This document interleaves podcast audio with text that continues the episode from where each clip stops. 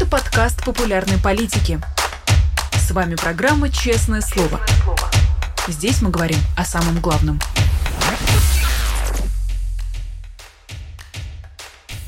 Семнадцать часов в московское время. Всем здравствуйте. Вы смотрите YouTube канал «Популярная политика», программу «Честное слово». Наши традиционные пятничные эфиры. Я рада приветствовать всех, кто не пропускает прямой эфир и всех, кто смотрит это интервью в записи. Не забудьте, пожалуйста, поставить лайк и написать комментарий или прислать вопрос, если вы делаете это в прямом эфире. Вы это можете сделать и через чат, и через суперчат.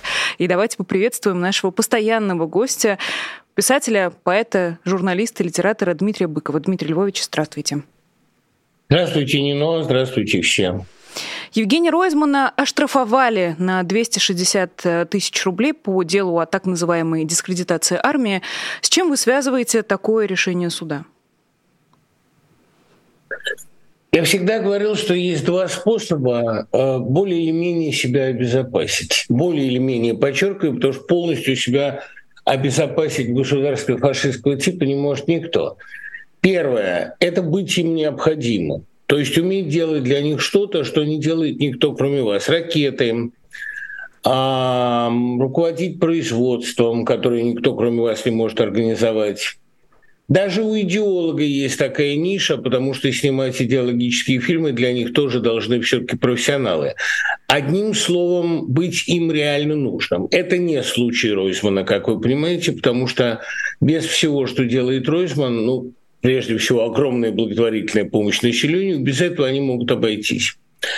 А вот вторая штука серьезнее. Быть народным героем. Нужно написать, конечно, отдельные исследования о том, что такое сегодня working class hero. Working class hero is something to be, как мы помним из Битлов.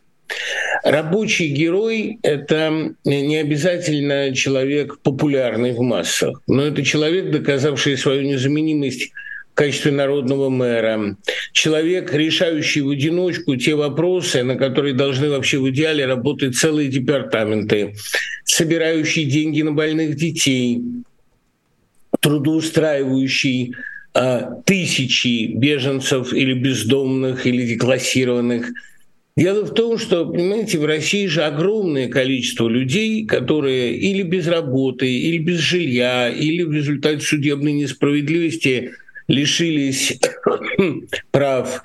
Это все зона ответственности Ройзмана. Не говоря уже о лечении наркомании, там с ним можно по-разному спорить. Ради бога, он к полемике относится вполне толерантно, но а, методы Ройзмана довольно жесткие срабатывали там, где от человека отворачивались все. Я вспоминаю «Город без наркотиков». Это, конечно, грандиозная инициатива. К Ройзману можно относиться как угодно, и сам он этого не возбраняет. Да? Я уже встречал такие мнения, что вот они все таки боятся трогать поэтов, трогать писателей. Действительно, Ройзман был сначала выдающимся поэтом, потом перешел на замечательную прозу. Его книги «Личный прием» — это абсолютный бестселлер. Но я думаю, что главная функция Ройзмана все-таки это делать все, что не доделывают власти. Это социальная защита населения. Он это делает чрезвычайно эффективно. То, что весь Екатеринбург пока не на улицах, это потому, что пока нет реальной необходимости выходить на улицы. Если бы Ройзман оказался в тюрьме, непонятно, что было бы. Поэтому они приняли такое Соломоново решение, взяли с него довольно щадящий штраф, который, я думаю, сейчас уже собран на данный момент – а хочу, кстати, предупредить всех, кто думает, что Ройсман таким образом кормит государство, что, это, э, что этот штраф пойдет на ВСУ. Понимаете, все деньги в России принадлежат государству. Не надо, пожалуйста, иллюзий. И то, что государство перераспределяет эти деньги в свою пользу, они и так были не наши. Хочу всех, у кого есть личные сбережения, ознакомить с этим неприятным фактом. Дмитрий Львович, но разве эта власть не борется с героями? Разве уничтожение героев не было ее делом номер один в течение последних многих лет? Видите ли, а то, что она борется с героями, совершенно очевидно. Но народный герой – это особ статья. Вот я думаю, что у Яшина были, кстати, в этом смысле серьезные перспективы, потому что он эм, все-таки в качестве муниципального депутата приносил довольно значительную пользу. Но со славой и авторитетом Ройзмана в Екатеринбурге в России сравнится мало что. Ройзман – герой города. Это один из тех людей, кто создает лицо города, его мероприятия, его беговые марафоны, его э, рейды на джипах, его огромная работа, как я уже говорил, по выявлению и трудоустройству людей, потерявших работу по вине абсолютно равнодушного к людям государства. Это не институция. Понимаете, в качестве муниципального депутата он бы никогда не добился ничего подобного. Он такой народный Робин Гуд, который выправляет как может несправедливости власти. И справляется с этим довольно успешно. Я не думаю, что сейчас такой герой, скажем, возможен в любом другом городе. Но Екатеринбург – это вообще довольно протестный город, город очень непростой, который имеет огромный опыт скрытого противостояния государству. Скрытого, потому что он, в общем, вписан как бы в систему Урал, опорный край державы, там, становой хребет, все дела. Но это э, город скрытой оппозиции. Достаточно вспомнить Свердловский рок, гораздо более настоящий, более подлинный, а, чем московский и временами даже ленинградский. Это город трудовой. Был период, когда был город бандитский. Все это подробно описано в книге Алексея Иванова «Ебург», которая, под... или «Йобург» некоторые говорят, которая подробно раскрывает специфику Урала. Понимаете, Урал же, что вот, это очень важный момент, что отличает человека, который работает – а Урал очень много работал именно с профессиональной традицией, с традицией производственного романа, уральской литературы, бажовского мифа, кстати говоря, тоже производственного, в огромной степени связана сопротивляемость, резистентность этого района. Когда человек работает, у него есть достоинство. Когда он потребляет или перекладывает бумажки, или ходит в московские кафе, ну, грубо говоря, когда он зависит от государства, когда он ничего не делает самостоятельно, у него есть определенная инерция потребления, консюмеризм, инерция зависимости. Я не собираюсь сейчас унижать Москву в угоду Екатеринбургу, я просто говорю, что у Екатеринбурга непростой характер. Городом э, с таким характером не так легко рулить. У них есть навык сопротивляемости. И поэтому, когда э, против Ройсмана начинаются либо уголовные дела, либо клевета власти, Екатеринбург сдержанно урчит. Знаете, как медведь, с которого лучше не дергать все-таки за уши. И я думаю, что э, реакция населения была достаточно хорошо известна людям, которые принимали это решение. Не считая Ильи Яшина, Ройзман один такой на всю страну?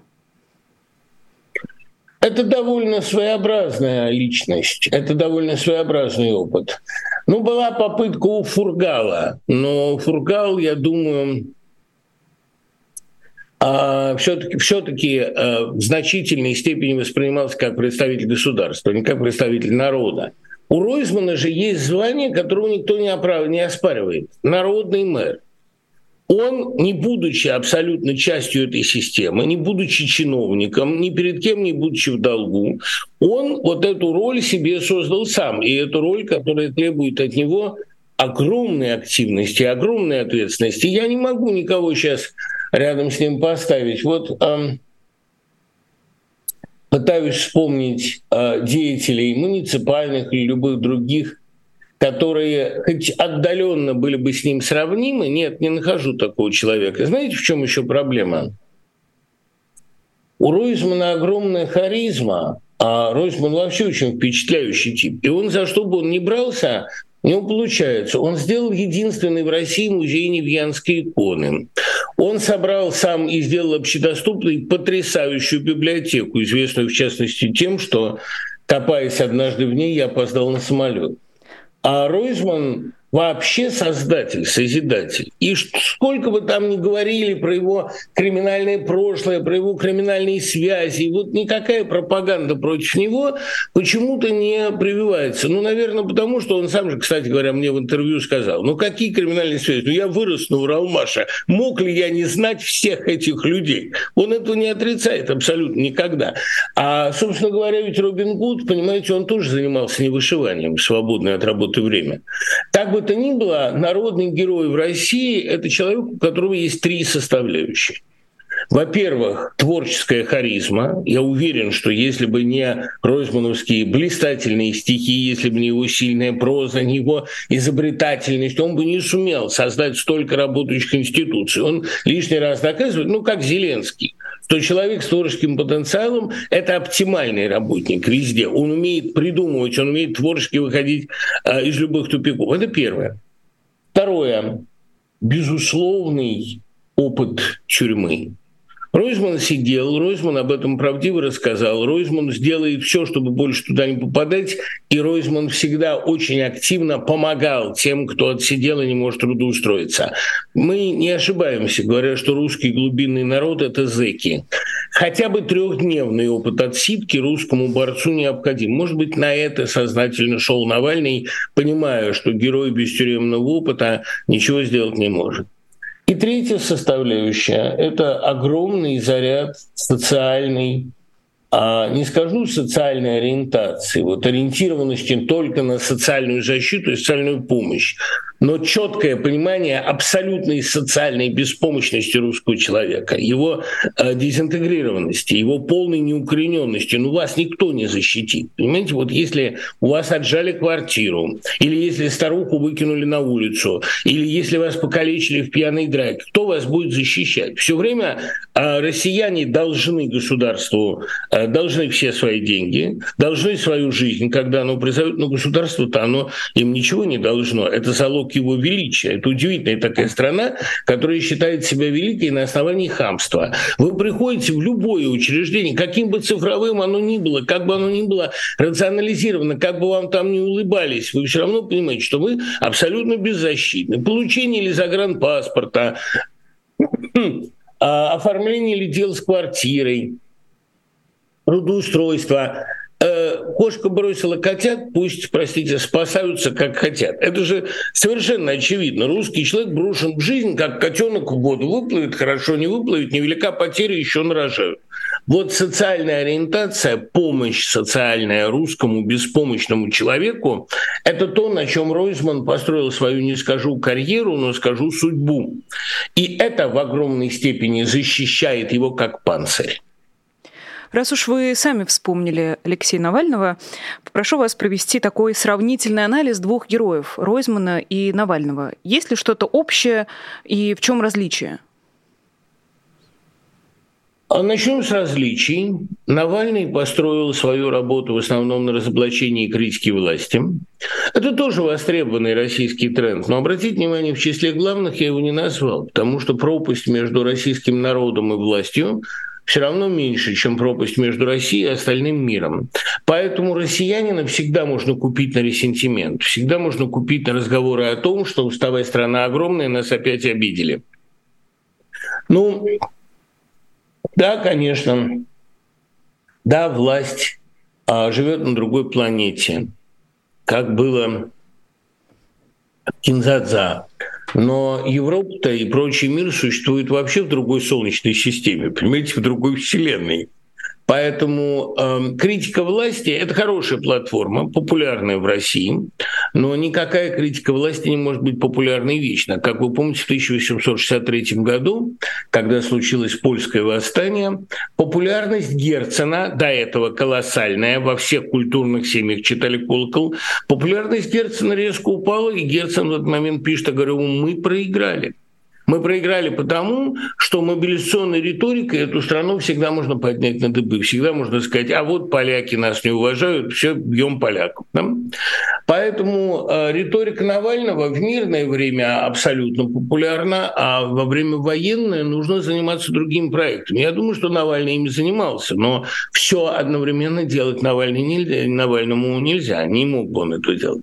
Значит, социальная защита на первом месте. Ведь понимаете, что такое современный россиянин? Это человек со своей мифологией.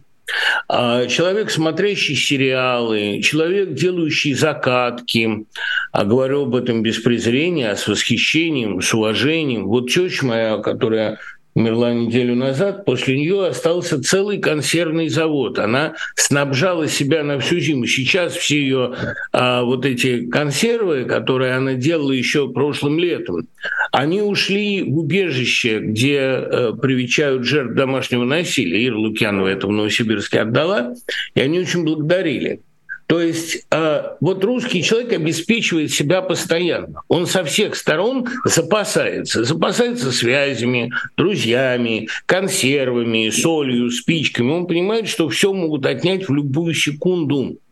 Поэтому э, антигосударственные или антивластные риторические приемы или прямая ненависть к угнетателям – это срабатывает до известного момента. А на первом месте у человека вопрос выживания, вопрос хозяйственного мыла, соли, спичек, и чтобы сериал посмотреть. Я это понимаю. Этих людей вогнали в ситуацию тотального невежества и зависимости от куска хлеба. Россия нищая страна, она живет нищенски.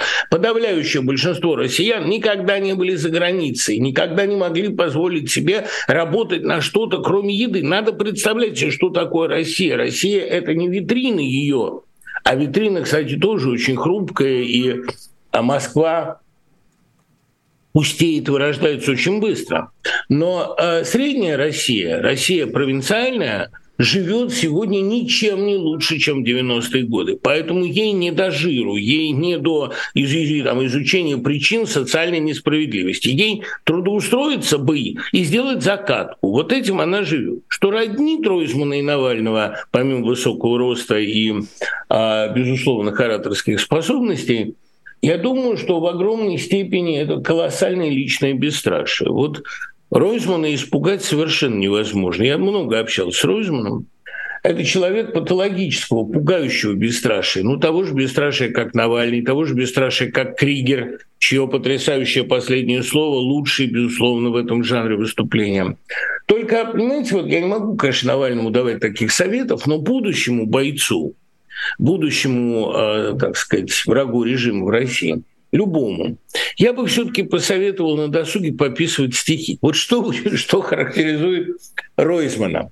У него есть такой черноватый юмор, несколько абсурдный. И это юмор очень русский, кстати говоря, такой перемигнуться перед э, казнью.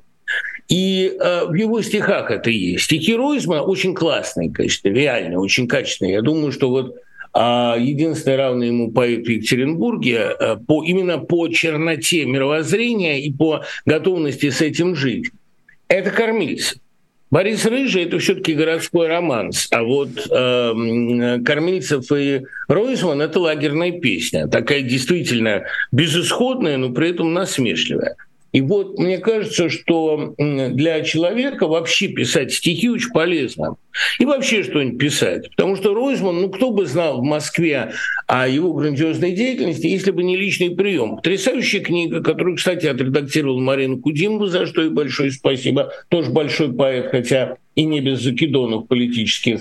Но книга-то мощная. Понимаете, она написана с потрясающим драйвом. Эти новеллы, которые люто интересно писать. Это лишний раз доказывает политику, даже политику народному, как особому виду политика, очень невредно заниматься художественным творчеством. А если бы Зеленский не был актером, он бы, конечно, сбежал. Как правильно сказал один украинский автор, а ни один актер не покинет сцену, где на него смотрит 8 миллиардов. Раз уж мы говорим про творчество, на музыканта Бориса Гребенщикова составили протокол о дискредитации армии. Получается, что неприкасаемая в России только Алла Пугачева? Во-первых, Алла Пугачева прикасаем. Прикасаемая прежде всего Дмитрием Песковым, который своим поцелуем... В этом смысле? Да, надолго ее заклеймил. Если говорить серьезно, то Алла Пугачева как раз одна из самых прикасаемых ее выжили из страны. Ее заставили продать свою недвижимость, которую она очень любила. Недвижимость, кстати, далеко не такую роскошную по сравнению с владениями олигархата и, главное, заработанную. Алла Пугачева одной из первых покинула Россию, потому что поняла, что ни жить, ни работать ей здесь не дадут.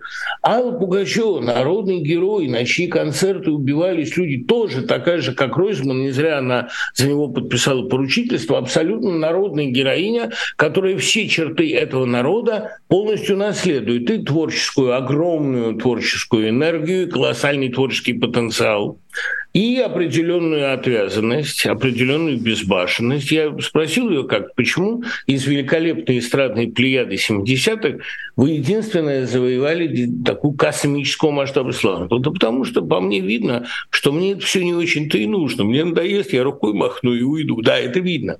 Чтобы у вас все было, надо показывать, что вам это все не очень-то и нужно.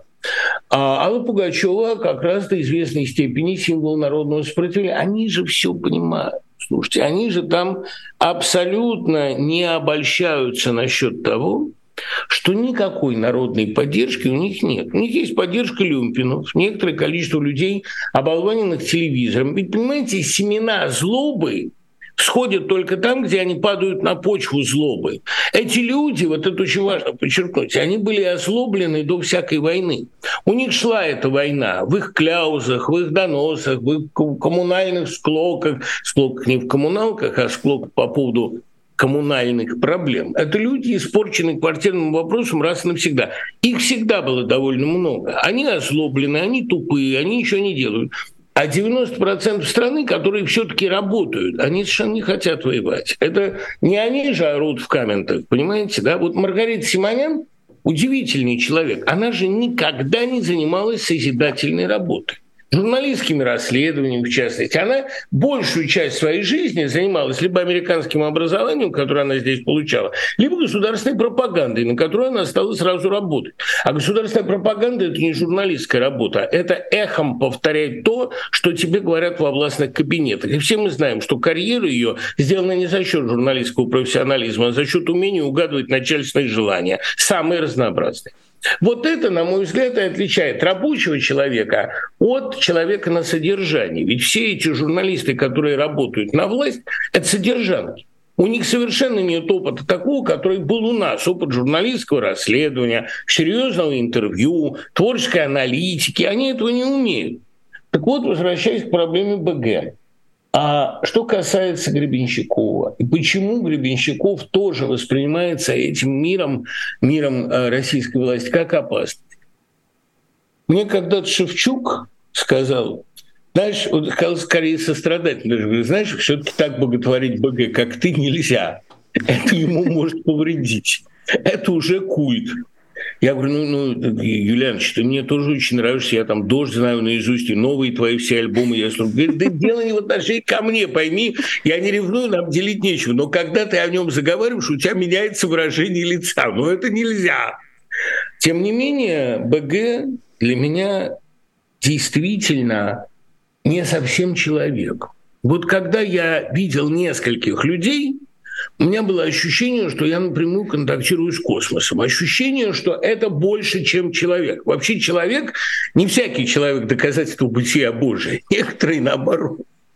Но вот когда я видел Алексея Германа, например, я понимал, что передо мной животное, животное особого склада, священное животное. Это человек, наделенный невероятной интуицией и потрясающими творческими способностями. Я когда смотрел «Трудно быть Богом» первый раз, у меня было ощущение, что передо мной действительно босх, понимаете? Вот сидит босх, который это сделал.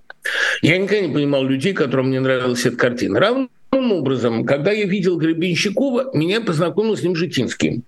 Первое интервью с Гребенщиковым, понимаете, два часа, которые я провел в его обществе, это было путешествие в другое измерение. Я обычно ничего не замечаю, но как он был одет, вот эту его матроску, выпачканную краской, он тогда занимался живописью как раз перед моим визитом. Я помню это до сих пор, и каждую реплику из нашего разговора я помню. С Виктором Астафьевым у меня было такое же ощущение. Этот человек не человек. Когда он говорит, каждое его слово врезается в вашу память. Я записал этот разговор без диктофона от начала до конца, потому что он умел так сформулировать. И также с БГ. Он действительно э, очень непростой. И даже самая кондовая, самая тупая голова, самый ограниченный персонаж, который с ним общается, он не может не чувствовать физически того потока света – который от него исходит. Разумеется, российская власть у которой с головным мозгом плоховато, но со спинным отлично, разумеется, российская власть со страшной силой пытается а, затушить любой такой источник, накинуть свой зловонный платок именно на этот роток. У них, конечно, все равно ничего не получится, тем больше я уверен абсолютно, что если бы, не дай бог, конечно, на БГ защелкнули наручники, он бы их спокойно стряхнул. Но у меня есть ощущение его сверхъестественной природы. Я не могу его себе представить больным. Я думаю, что даже даже если он похмельный, то это вот ангел всенародного похмелья, это все равно высокое творческое состояние. Когда-то мне Он сказал задумчиво, все люди разные. Я до стакана водки один человек, а после стакана водки другой. И вот как-то мне это показалось безумно обаятельным. И потом, понимаете, Нино, вот какая штука не может быть другом этого государства, не может быть востребованным в этом государстве человек, который написал песню еще один раз. Я когда слышу эту песню, вот как когда я слышал новеллу Матвеева, у меня казалось, что у меня открывается крышка черепа, и какой-то небесный свет ударяет непосредственно в мозг. Вот так же, когда я слушаю БГ, а я много раз его слушал на домашних концертах, не только на таких, на официальных, у меня ощущение, что я прикасаюсь непосредственно к проводу, соединяющему человека с небом. И, конечно, то, что они на него открыли протокол по дискредитации армии, но это же все было. Я не могу не напомнить слова Суворина. В России два царя. Николай II и Лев Толстой. И Николай II не может поколебать Лев, трон Льва Толстого, а Лев Толстой с легкостью колеблет трон Николая. Про человека и небо, Дмитрий Львович, давайте продолжим. Э, я помню наш прошлый эфир, да и как его забыть, э, вопрос обязательно, который должен быть задан. Скажите, пожалуйста, будет ли будущее у книги, которую вы придумали на прошлой да, программе? Оно уже есть, оно уже есть. Я с вами хотел посоветоваться. Понимаете, мы, э, я собрал семинар немедленно. И в результате очень долгого обсуждения я придумал финал. Только он не нравится многим, но я другого финала не вижу. А там вот есть версия, когда они Бога хотят посадить, он говорит, да, давайте. Теперь эта повесть называется «Иноагент». А давайте сажать, да, он говорит, давайте меня сажать, может быть, я из ваших зэков смогу создать новое население, потому что это действительно прообраз новых людей, вы сами их слепили. А потом он там уходить собирается. Потом потрясающая сцена, это мы придумали, когда прокурор, который только что обвинял его больше всех, он кидается ему в ноги, кричит, Господи, не уходи, потому что если нет тебя, какой же я прокурор? Без Бога, какой же я штабс-капитан? Ведь если не будет тебя, вся моя деятельность потеряет смысл. Да, я могу тебя обвинять как угодно, но я без тебя не могу. И вот когда уже начинается это полное вакханалия, ходит человек в полевой форме, и с украинским акцентом говорит, или, может быть, просто по-украински. Караул устал, варта заморылась. И все разбегаются в ужасе, а Бог его спрашивает, ну а мне теперь куда? А тот смотрит на него с бесконечным состраданием и говорит, извините, мы не нуждаемся в этой гипотезе. Помните эти слова, да? Хороший, по-моему, финал. Не знаю, мне очень нравится. Я хотел с вами посоветоваться, я не понимаю одного. Следует ли это писать как э, повесть или сделать из этого поэму? А, потому что поэму-то мне проще, ведь «Великий инквизитор», помните, у Достоевского, это поэма Ивана Карамазова, даже цитаты стихотворные там есть. А, но только это надо сделать как рок-оперу, понимаете, с ариями разных персонажей, чтобы это не было монотонно, чтобы это не было разными размерами. Вот все друзья, к которым я прислушиваюсь, главные критики в моей жизни, Александр Зотиков, Никита Елисеев, говорят, что идеально это сделать поэмой, но в разных ариях, в разных размерах. Что вы скажете? Я даже не смею вам мешать своими советами, Дмитрий Львович. Вы как э, творец и художник том, что... лучше остальных знаете, как вам хочется и как вам пишется. Уже, уже, понимаете, уже мой семинар это знает лучше меня, потому что проблема в том, что когда я изложил идею, все очень за нее ухватились. Одни кричат, я буду писать сцену а, с прокурором, другие, я буду писать вот саму бюрократию преследования. Есть одна женщина, говорит, я долго была присяжной, могу э, написать, как это происходит это все у присяжных. То есть э, мой коллектив творческий, с которым мы довольно много сочинили произведений, они, значит, вцепились в это и хотят это писать коллективно. И мне уже кажется, это как-то не очень честно забирать целиком на себя. Поэтому, может быть, я напишу такой поэтический конспект, а роман из этого получится позже, когда это будет результатом а, работы моего семинара. Понимаете, там у меня сидят гениальные ребята. Илья Воронов э, из Дальнего Востока или Глеб Гаркуша из Днепропетровска. Молодежь совсем, им чуть за 20. И я не чувствую себя вправе отнимать у них это. Так что я для себя напишу поэму, а они что получится. В любом случае, эту повесть вы до конца года прочтете. Соломоново решение. А, Дмитрий Львович, ну как будто бы в продолжение этой истории э, мы наблюдали на этой неделе за передачей Троицы Рублева э, РПЦ. Э, многие трактуют эту как своеобразную взятку, что ли, Господу Богу, которую пытается Владимир Путин под конец своей военной кампании вручить. Как вы для себя интерпретируете это решение Владимира Путина? Ну, Егор Холмогоров, простите за упоминание этого чудовищного имени э, в разговоре с вами, он написал, а если икона погибнет, то значит такова воля Божия. Я думаю, что единственная гибель, которую не может Егор Холмогоров оправдать а таким ходом решения, да, это гибель самого Егора Холмогорова. Я не думаю, что он готов с ней примириться. Он все время обещает умереть, все время говорит, что он болен очень тяжело. Вот сколько я его помню, столько он обещает умереть в ближайшее время, но как-то исполнение этого обещания откладывается. А я не могу ничего, так сказать, горького или сожалеющего сказать по этому поводу. Я хочу, чтобы он прожил дол- достаточно долго, чтобы успеть раскаяться. Потому что ну, живой всегда лучше мертвого. Да? И он может покаяться, запить уже Олеся Николаева перепечатала этот его пост у себя, репостнула, да, лишний раз доказав, что все мои догадки, они были справедливы. Им действительно не жалко, если погибнет Троица. Потому что Бог так решил. Да? Пусть Троица погибнет, но э, пусть мир погибнет, но торжествует юстиция.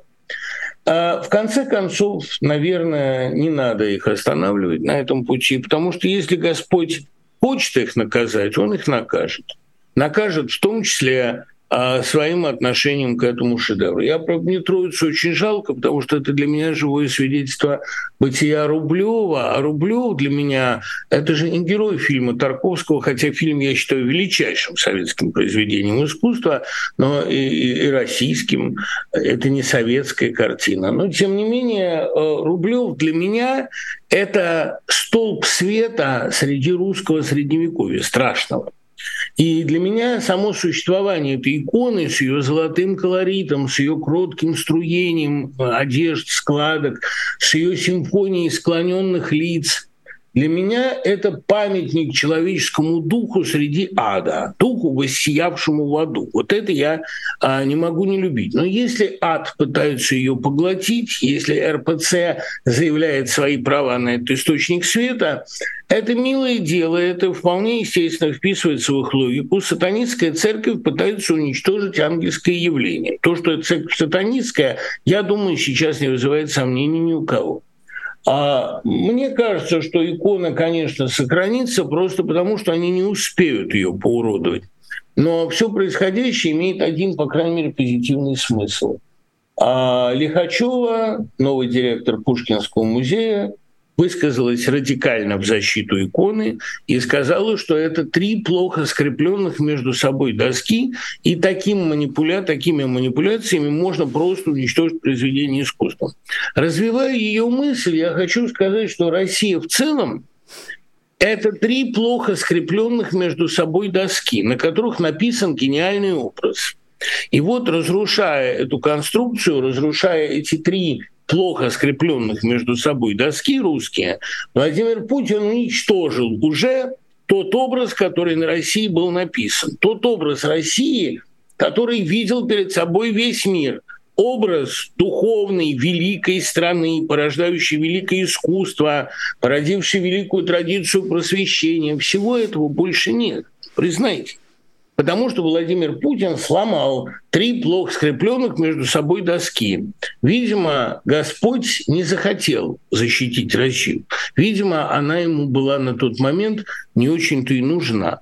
Ну что сказать, порадуемся за судьбу мира Божьего, в котором все так наглядно. Получается, что в случае с Россией Троица погибла. В случае с Россией Россия погибла. Троица, может быть, уцелеет, они просто не успеют ее погубить. Знаете, искусство, оно долговечнее России. Арслонга Вита Бревис. Да, жизнь кратка, искусство вечно. Икона может уцелеть, они просто не успеют ее доломать. а как и не успеют, допустим, пустить на какие-то свои нужды раку Александра Невского. Но ну, просто и Троица пережила татарские набеги, как-нибудь уж она переживет чекистский набег на Русь. Но э, что несомненно для меня, так это то, что образ, написанный на России, Владимир Путин уничтожил. Краска с него осыпалась, основа его рухнула. А никогда у России больше, ну никогда не говори никогда, но такого образа у него не будет больше никогда. Вот эта вечная женственность, это красивая страдалица, это блоковская э, «О, Русь моя, жена моя», это все образом Бучи вытеснено. И не только Бучи, потому что а в собственной стране Владимир Путин произвел точно такой же погром. Когда жители Бучи в ужасе вернулись на свои места, они в огромном большинстве вернулись, они увидели, что их дома просто загажены. Но так ведь и Россия сейчас просто загажена. Когда мы читаем то, что пишут Z-активисты, Z-пропагандисты, когда мы читаем весь этот безумный поток ненависти и при этом одновременно пошлости, одновременно невежества чудовищного, когда мы вернемся, а мы вернемся, мы увидим, что наши дома загажены. По всему, что нам священно, ходили грязными сапогами сапогами как высшим символом государственной власти. Загажено наше детство, наше общее прошлое, наша коллективная память, подвиг наших дедов, о котором сейчас нельзя уже говорить, чтобы не впасть в чудовищную государственную гнусность. Все это загажено. Загажен Толстой, которого они привлекли под свои знамена, Достоевский, который их вдохновлял, Пушкин, из которого они сделали имперца. Загажена наша жизнь. И уж, конечно, если и уцелеет Русь как государственное образование, то икона, которая была на ней написана, запузырилась и стерлась навеки. Чуть ранее вы говорили, что надо представлять, что такое Россия, и, может быть, вам попадался ролик, который снял ЦРУ для вербовки российских граждан. Э, довольно интересная Россия в их представлении. Э, как вам в целом вот это вот, эм, вот этот их э, видеоролик, скажем так? Знаете, не но. Когда я говорю о том, что спецслужбы всегда защищают прошлое, что тайная полиция всегда защищает образ прошлого, я ведь не сосредоточен при этом на КГБ. Любая э, разведка, любая спецслужба, любая тайная полиция, контролирующая граждан, не вызывает у меня восторга. Понимаете, я не жду никаких креативных стратегий ЦРУ. А я вообще а, долго боролся со своим предубеждением против полиции. Потому что я э, с трудом привыкаю к тому, что полиция не убивает меня, а защищает меня. Я боюсь до сих пор любой машины с мигалкой. Но э, с этим можно бороться. Одно убеждение во мне незыблемо. Любая спецслужба, любая тайная полиция, даже Комкон-2 у Стругацких, это враг человечества. Поэтому от их роликов, от их предложения о сотрудничестве я предпочитаю уклоняться. Понимаете, было бы величайшей пошлостью жить в Америке и стараться святее значит, казаться святее Папы Римского, да, защищать все американское, переходить на позиции крайне правых. Вот ты переехал, так ты ненавидишь всех еще не переехавших и презираешь всех недавно переехавших. Этой пошлости от меня ожидать напрасно. А я, э, живя в Америке, остаюсь на позиции крайнего недоверия к любому разведывательному управлению, не исключая центрального. То есть вы не верите в искренность их намерения спасти Россию? Да знаете, э, твое бы слово, да не ты бы молвил. Э, не тебе бы Россию-то спасать. Тем более, что, понимаете, все попытки спасать Россию, а когда они исходят от внешних сил, они вызывают у меня, не скажу, что тот же ресентимент, не скажу, что избыток патриотического пузырящегося такого негодования, типа «мы сами, мы сами». Нет, я уважаю любые попытки России помогать.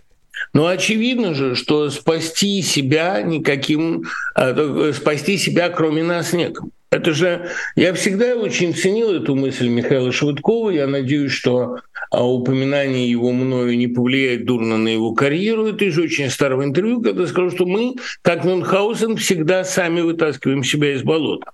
Россия только сама может решить свои проблемы. Любое вмешательство извне, а, ну, в формате гуманитарной помощи, ради бога, а спасти не может никто, потому что такая большая страна, она не может быть всем внешним миром совокупно спасена. Она может решить свои проблемы самостоятельно. Если она разделится, она разделится сама, ее разделит не кто-то. Если она вытащит, ну просто я сейчас, понимаете же, прохожу со своим бобзом тот самый период, который называется «Я сам» или э, восстание трехлетнего, да, Rebellion of Three Years. Это, это не кризис трехлетний, это именно восстание. Он восстает.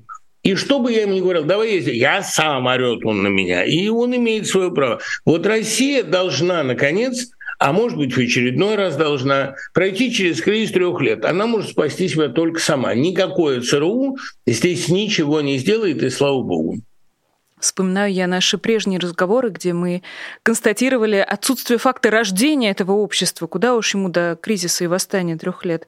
Ему бы Нет, родиться. Оно рождается, оно рождается мучительно. Понимаете ли, я не верю в то, что война создает гражданское общество. Я согласен, что война создает только трупы. Но, по крайней мере, а, война вынуждает очень многих россиян самоопределяться. А самоопределяться не в формате там бежать на форумах, да, всех убьем, это не самоопределение. Война – это нищета. Нищета заставляет действовать. Эта нищета россиян уже коснулась в массе, и скоро коснется всех.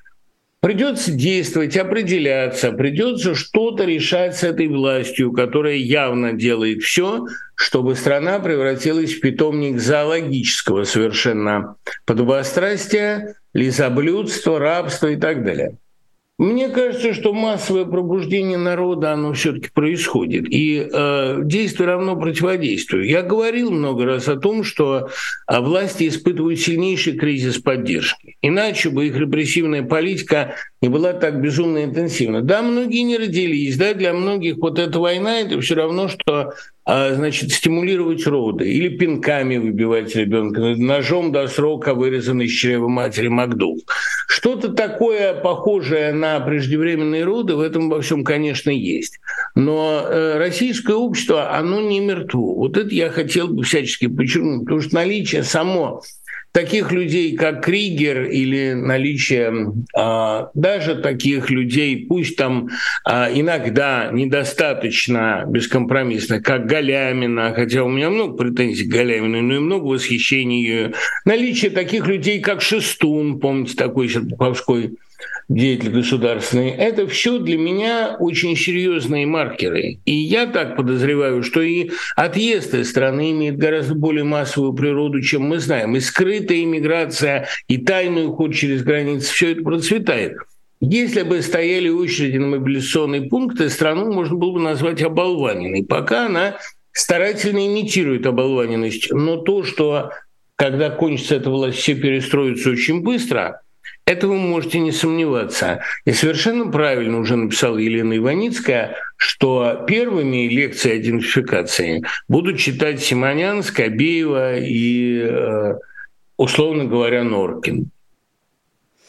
Честно говоря, я надеюсь, что и мне когда будет в тюремном графике э, читать лекции, пусть какие-нибудь другие люди э, будут этим заниматься. Э, напоследок, какая Дмитрий... вы кровожадная, вы кровожадная. Я нет, я, я просто внимательная, Дмитрий Львович. Да, просто да, наблюдаю за людьми. Я, я не злопамятный, да? просто я злой, и память отличная.